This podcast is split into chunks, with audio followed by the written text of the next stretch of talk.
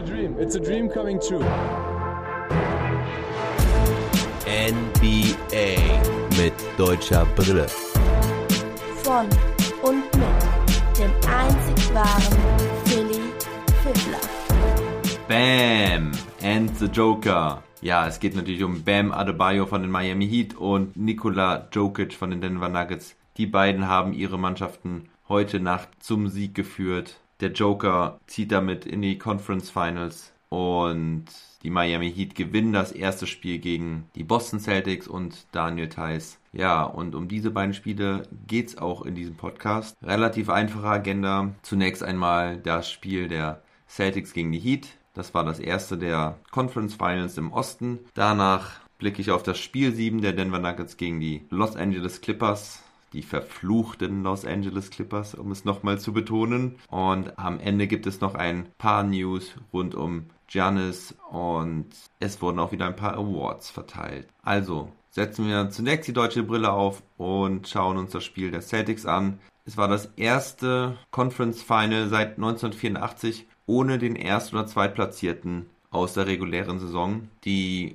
zwei Startaufstellungen der beiden Mannschaften haben die Saison noch keine einzige Minute gegeneinander gespielt. Die Boston Celtics mit Kemba Walker, Marcus Smart, Jalen Brown, Jason Tatum und unserem Jungen aus Salzgitter, Daniel Theiss gegen die Miami Heat rund um den Slowenen Goran Dragic, dem Scharfschützen Duncan Robinson, Jimmy Butler, der Kopf der Miami Heat, sowie Jay Crowder und Bam Adebayo. Ja, es ging gut los für die Celtics. Die Defense war wieder voll da, hat nichts zugelassen. Vorne liefen sie heiß, Marcus Smart und Jason Tatum vor allen Dingen. Daniel Theiss war auch super im Spiel, vor allen Dingen defensiv. Offensiv hat er die anderen wieder machen lassen, hatte einen schönen Block gegen Bam Adebayo und auf der anderen Seite hat er dann einen offenen Dank bekommen, nachdem er in der Mitte gelauert hat.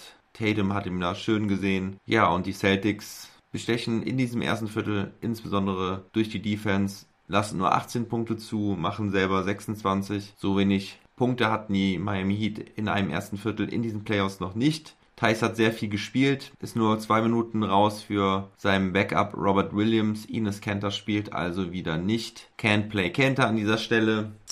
Dafür geht auch ein Euro ins Phrasenschwein. Das mache ich doch gerne. Und der War on Thais geht auch weiter.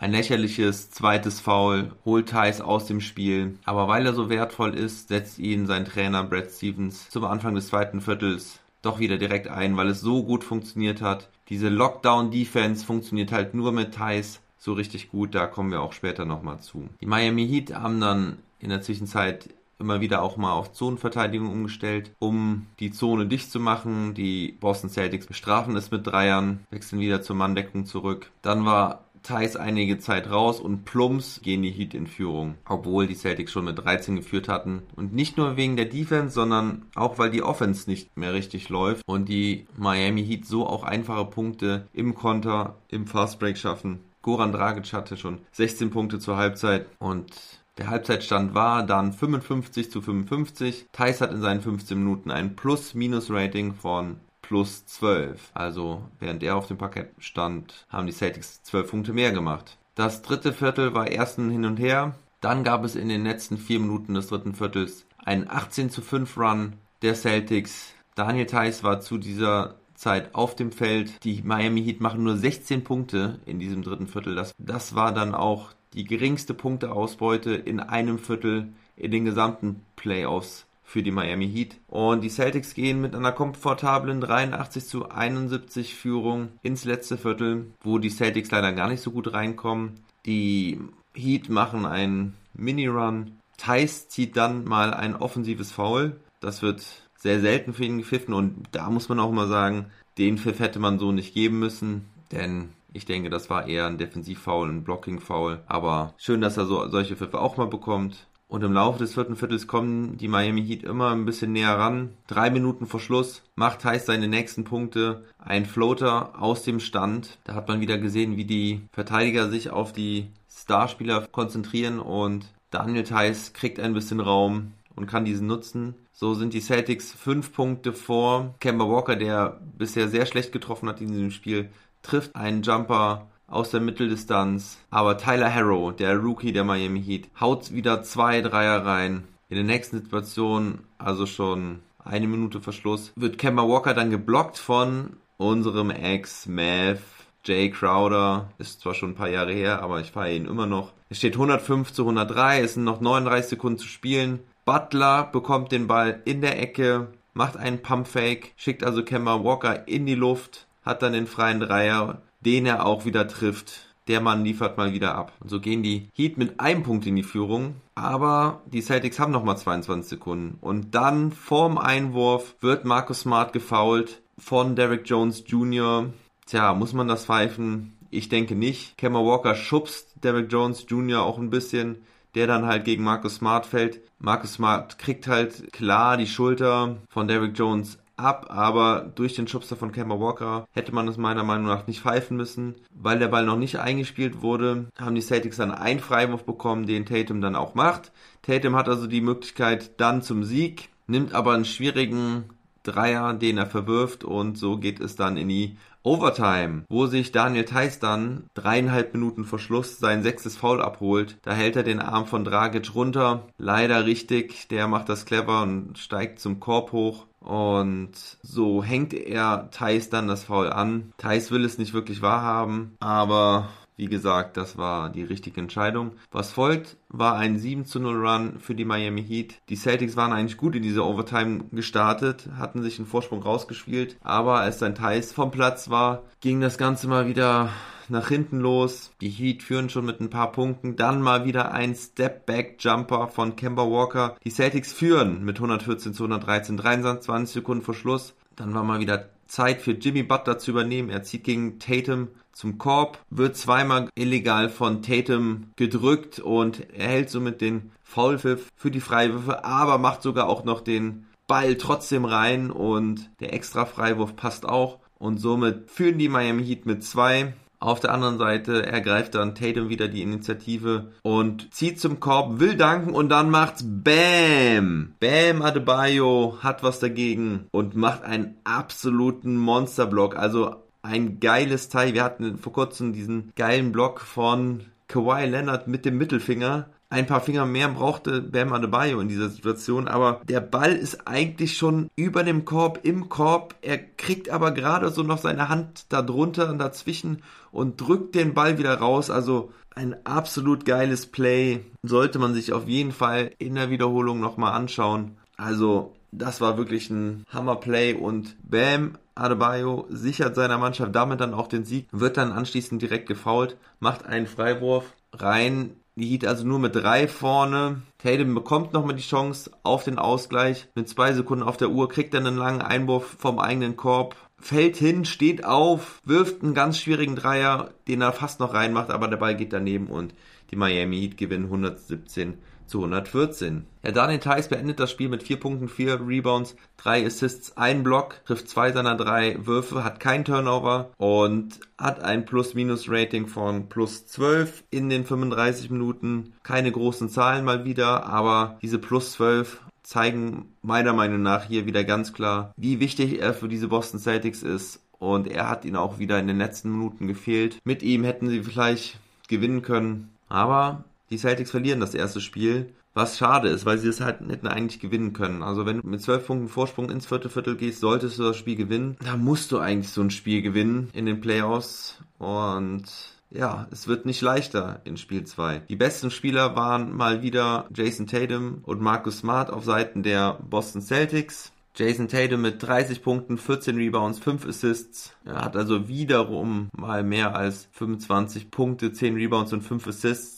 trifft aber ein bisschen unterm Schnitt mit nur 10 von 24 Würfen. Gerade am Ende hat er da die wichtigen halt leider nicht reingemacht. Markus Smart hatte da schon etwas bessere Quoten. Er hatte auch 26 Punkte bei 9 von 18 Wurferfolgen und 6 von seinen 13 Dreiern haben das Ziel getroffen. Cameron Walker mit 19 Punkten, allerdings schwacher Wurfquote, hat allerdings die wichtigen Dinge eigentlich gemacht. Jalen Brown mit 17 Punkten. Und wer auf jeden Fall auch noch zu erwähnen ist auf der Seite der Celtics ist Brad Wanamaker, der in seinen knapp 25 Minuten 11 Punkte, 3 Rebounds, 6 Assists und 5 Steals aufgelegt hat. Das ist wirklich saustark. Hat nur zwei seiner fünf Versuche daneben geworfen und war auf jeden Fall der Sixth Man von der Bank. Die Miami Heat hatten als beste Spieler Goran Dragic mit 29 Punkten, 7 Rebounds, 4 Assists, 11 von 19 getroffen. Tyler Harrow fast mit einem Triple-Double, 40 Minuten von der Bank, 12 Punkte, 11 Rebounds und 9 Assists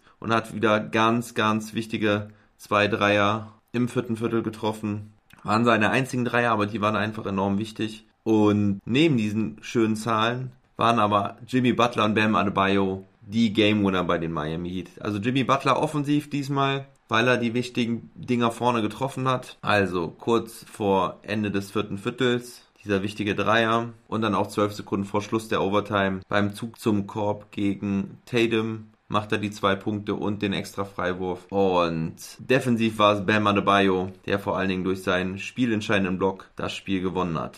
Er beendet das Spiel mit 18 Punkten, 6 Rebounds und 9 Assists, sowie einem Steal und auch zwei Blocks. Ja, ärgerlich für die Boston Celtics. In einem Spiel, was wieder sehr durch die Defensive geprägt wurde. Gefühlt gab es irgendwie keine Dunks, also keine einfachen Punkte. Aber insgesamt muss man sagen, war es einfach wieder mal ein sehr spannendes Spiel und wir können uns da auf weitere Spiele in dieser Serie freuen. Kommen wir jetzt nun zu den LA Clippers gegen die Denver Nuggets. Da gab es ja heute das spielentscheidende Spiel 7. Den Fluch der Clippers hatte ich im letzten Podcast ja schon angesprochen. Ich habe noch eine andere schöne Rekordserie und zwar sind die Clippers 49 Saisons ohne Conference Finals das ist, das ist most in major US Sports, also in allen großen Sportligen in Amerika, Baseball, Football, Eishockey und Basketball gehören dazu. Hat kein Team es geschafft, nicht in die Conference Finals einzuziehen in 49 Saisons. Also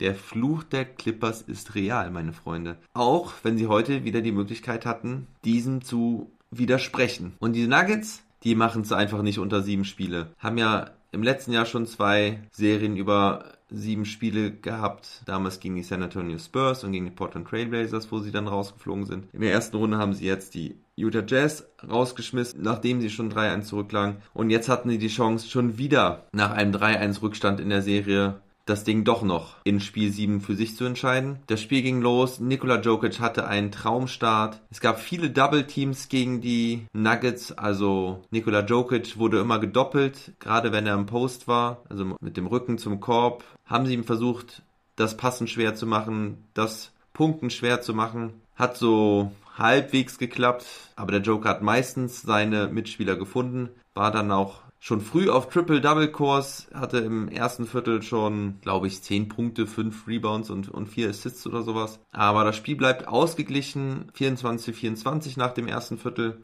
Dann ist der Joker für drei Minuten vom Platz gegangen und schon konnten die Clippers mit 11 Punkten in Führung gehen.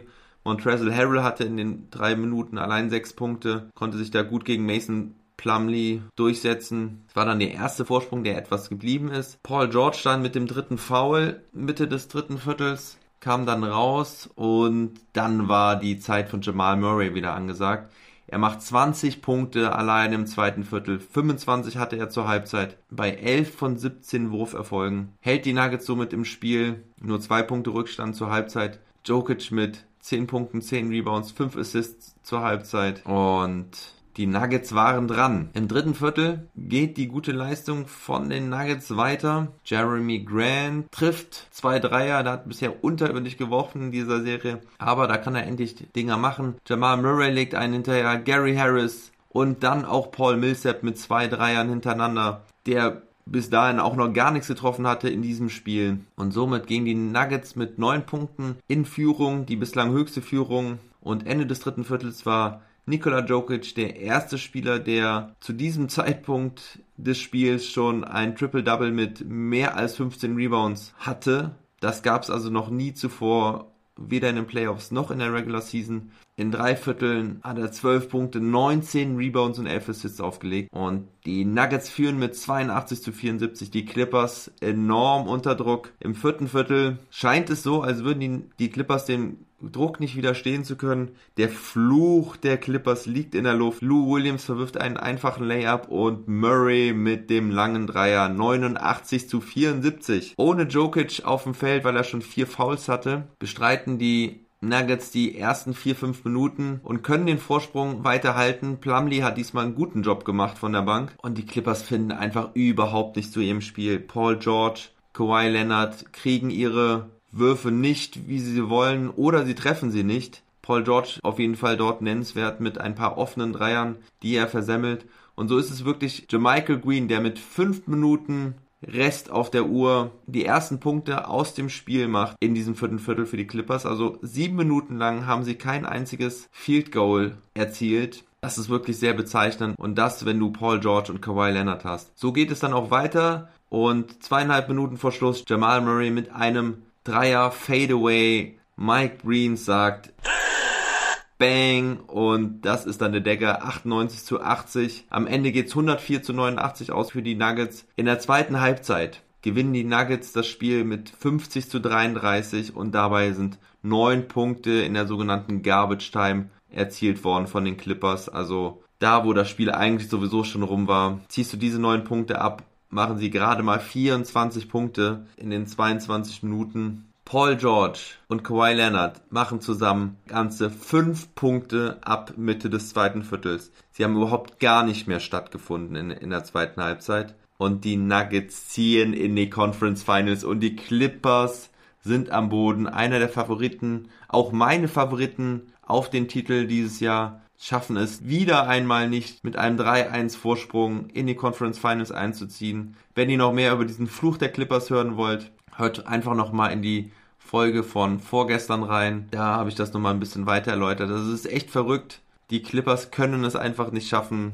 Und das mit diesem Team, das wahrscheinlich das Beste in der gesamten Liga war. Lou Williams hat überhaupt nicht mehr stattgefunden. Ein Schatten seiner selbst. Und wenn wir nochmal auf die Stats gucken, Jamal Murray beendet das Spiel mit 40 Punkten, 15 von 26 getroffenen Würfen, 6 von 13 Dreiern, 5 Assists und 4 Rebounds. Und Nikola Jokic trifft nur 5 seiner 13 Würfe, aber ist trotzdem absolut dominant in diesem Spiel und spielentscheidend, weil er der Spielmacher ist der Nuggets. Als Center, das ist wirklich was Außergewöhnliches, hat 22 Rebounds am Ende, 13 Assists und 16 Punkte und ein Plus-Minus-Rating von plus 22, hat keinen Dreier getroffen, aber auch alle sechs seiner sechs Freiwürfe reingemacht. Gary Harris noch mit 14 Punkten, Jeremy Grant mit 14 Punkten. Und wenn man auf die Gegenseite guckt, Kawhi Leonard mit nur 14, Paul George gerade mal 10 Punkte, Paul George auch noch 5 Turnover dazu, trifft nur 4 seiner 16 Würfe, Kawhi Leonard 6 von 22. Also das ist wirklich grottenschlecht. Der beste Mann der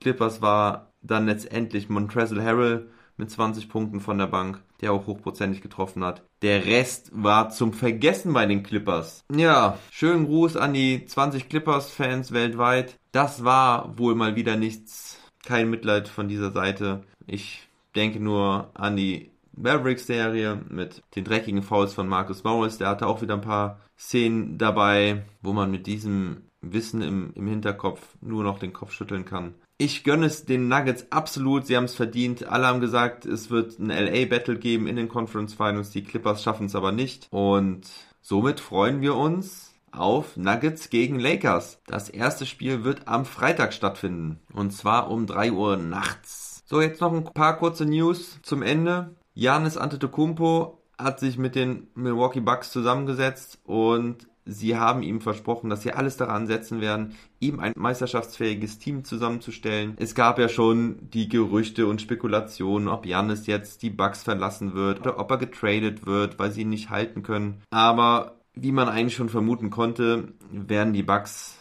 diese Offseason versuchen, alles daran zu setzen, ein paar wichtige Bausteine für einen möglichen Titelgewinn zu holen. Und ich glaube auch nach wie vor daran, dass Janis bei den Bucks alt wird, dass er diesem Team seine Loyalität geben wird und vielleicht ähnlich wie Dirk seine ganze Karriere dort verbringen wird. Aber dafür müssen die Bucks auch tief in die Tasche greifen und Geld ausgeben. Sie haben ja zum Beispiel Malcolm Brockton keinen Maximalvertrag geben wollen letztes Jahr. War vielleicht die falsche Entscheidung. Wie auch immer, sie müssen Geld ausgeben, um ein gutes Team zusammenzustellen, um auch ihren Star motiviert zu halten und ich hoffe, es gelingt ihnen auch. Dann wurden die All-Rookie-Teams gewählt, beziehungsweise bekannt gegeben. Gewählt sind sie ja schon länger. Die lese ich euch einmal vor im All-Rookie First Team. Also die fünf besten Rookies dieser Saison waren Brandon Clark und Ja Moran von den Memphis Grizzlies, Kendrick Nunn von den Miami Heat, Eric Pascal von den Golden State Warriors und Zion Williamson von den New Orleans Pelicans. Ja Moran war ja klar, als Rookie of the Year gehört er natürlich auch ins All-Rookie First Team.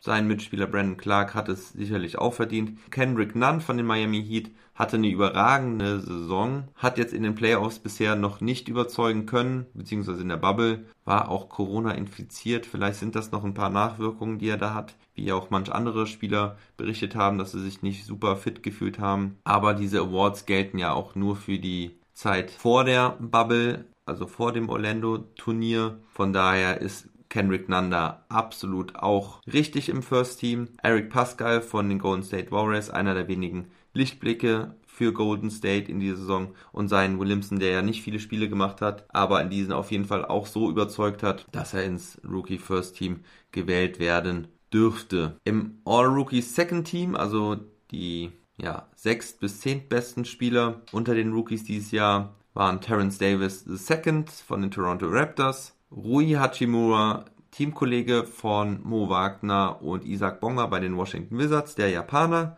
hat sich das sicherlich auch verdient. Tyler Harrow, den habe ich diesen Podcast ja auch schon ein paar Mal erwähnt. Einfach auch ein absolut kaltblütiger junger Scharfschütze und nicht nur Scharfschütze, sondern macht auch hier und da sehr, sehr vieles richtig, kann auch den Ball verteilen, holt Rebounds und macht einfach sehr clevere Plays. PJ Washington Jr. von den Charlotte Hornets hat die Saison auch viele Lichtblicke gezeigt, tolle Dunks und der letzte Bunde ist Kobe White von den Chicago Bulls, auch einer der wenigen Lichtblicke von den Bulls dieses Jahr. Der Mann hat auf jeden Fall Zukunft. Wen wir nicht dabei haben, was sehr überraschend war, war RJ Barrett von den New York Knicks. Die New York Knicks ja auch mal wieder mit einer ganz, ganz schlechten Saison, aber RJ Barrett hat schon ganz gute Zahlen aufgelegt. Ich habe da was Interessantes bei Twitter gefunden. Also er ist unter allen Rookies derjenige mit den fünftmeisten Punkten insgesamt, die drittmeisten Punkte pro Spiel und zwar über 14, die fünftmeisten Assists von allen,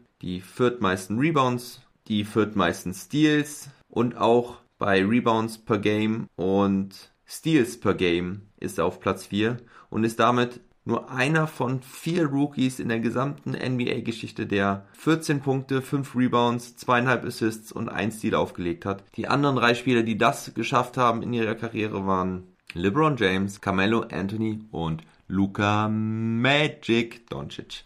Ja, warum er nicht in die Teams gewählt wurde, kann ich euch natürlich nicht sagen. Das wird ein Geheimnis der wählenden Medienvertreter bleiben. Aber vielleicht liegt es einfach daran, dass er mit diesen Leistungen trotzdem nicht geschafft hat, sein Team nur irgendwie besser zu machen, sondern die Knicks bleiben absolut shitty. Ja, das war's für heute. Morgen ist nochmal ein Tag Pause und dann geht's am Donnerstag mit Spiel 2 der Boston Celtics gegen die Miami Heat weiter. Da wird es auf jeden Fall auch wieder einen morgendlichen Podcast geben, damit ihr auf dem Weg zur Arbeit euch informieren könnt, was denn in dieser Nacht passiert ist. Am Freitag beginnt dann die Serie der Lakers gegen die Nuggets. Und dann denke ich, wird es immer im täglichen Wechsel sein. Also am Samstag spielen die Celtics wieder, am Sonntag die Lakers und so weiter. Also jeden Tag nur noch ein Spiel. Mehrere Spiele am Tag wird es damit nicht mehr geben. Und ich kann euch wahrscheinlich täglich von einem neuen Spiel berichten. Mal schauen, ob ich das so mit Familie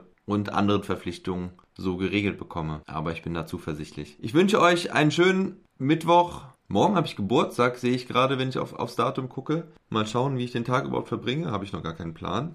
Aber sonst noch mal ein Aufruf. Empfehlt meinen Podcast weiter. Folgt mir in den sozialen Netzwerken, Twitter, Facebook oder Instagram. Entweder findet ihr mich da unter Philly Fiffler oder NBA mit deutscher Brille. Positive Bewertungen bei Apple Podcasts sind auch sehr, sehr gerne gesehen. Und wenn ihr sonst irgendwie mir Feedback geben wollt, bin ich dazu auch jederzeit offen. Wenn ihr eine Frage habt oder etwas wissen wollt, stellt sie mir einfach und sie wird entweder privat oder im Podcast beantwortet. Also dann, macht's gut, freut euch auf weitere Playoff-Begegnungen mit deutscher Beteiligung und never stop ballin'!